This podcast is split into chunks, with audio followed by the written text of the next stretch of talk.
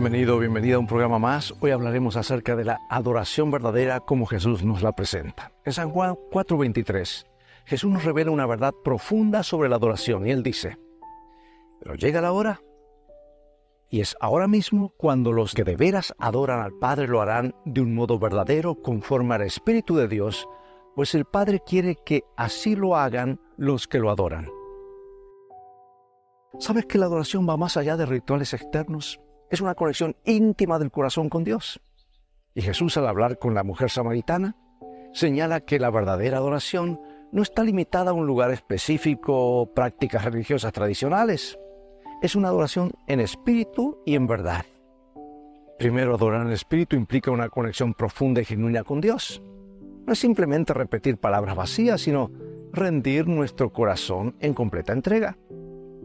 La adoración en espíritu fluye de una relación viva con Dios, llena de amor y devoción. Y segundo, adorar en verdad implica sinceridad y transparencia. No podemos esconder nada de Dios, pues Él ve nuestro interior.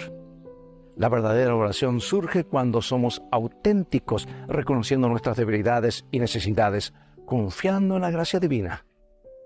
¿Sabes que Dios busca adoradores que le adoren en espíritu y en verdad? No está interesado en una adoración superficial o mecánica, sino en la entrega total de nuestro ser. La adoración verdadera transforma nuestras vidas y nos acerca más a la imagen de Cristo. En nuestro diario vivir, a veces caemos en la rutina y la formalidad en, la relación con Dios.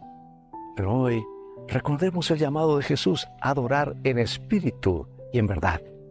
Que nuestra adoración no sea solo un evento, sino un estilo de vida que refleje la presencia constante de Dios en nosotros.